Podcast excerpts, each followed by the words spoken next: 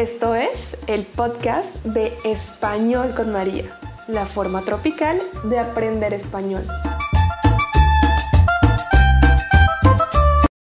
Hola mis amores, bienvenidos a un nuevo episodio del podcast de Español con María. Y hoy vamos a hablar un poco sobre el verbo comer.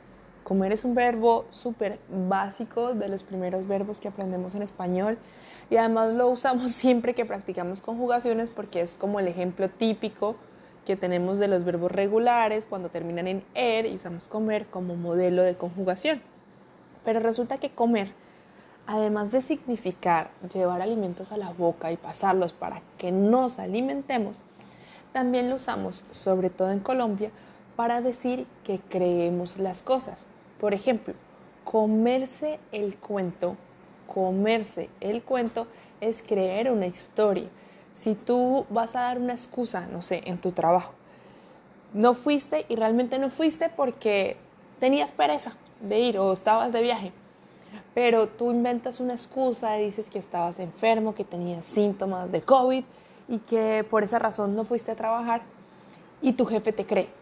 Cuando llegas a la casa y te preguntan qué pasó cuando dijiste lo de, lo de que estabas enfermo, como te creyeron, tú dices, mi jefe se comió el cuento.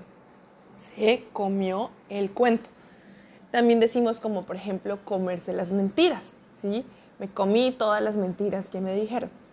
Usamos también el verbo comer en Colombia cuando hablamos de un examen.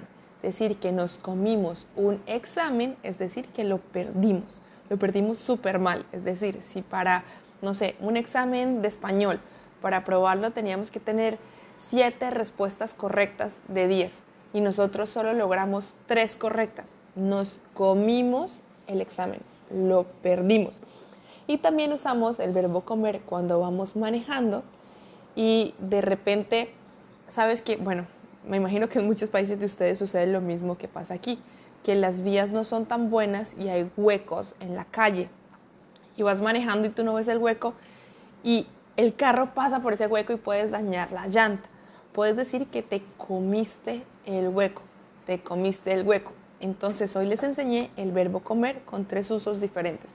Comerse el cuento o comerse las mentiras, comerse un examen y comerse cuando van manejando el hueco. Y mis amores, espero que hayan aprendido algo nuevo hoy y que hayan disfrutado del podcast de Español con María. Y también les recuerdo que en el canal de YouTube hay unos videos buenísimos los dos últimos que he subido, que son los del verbo hacer y el de los marcadores temporales, son excelentes. De verdad que me siento muy orgullosa de esos videos porque siento que son muy, muy, muy útiles para el aprendizaje. Así que si no los han ido a ver, vayan a verlos. Les mando un beso gigante.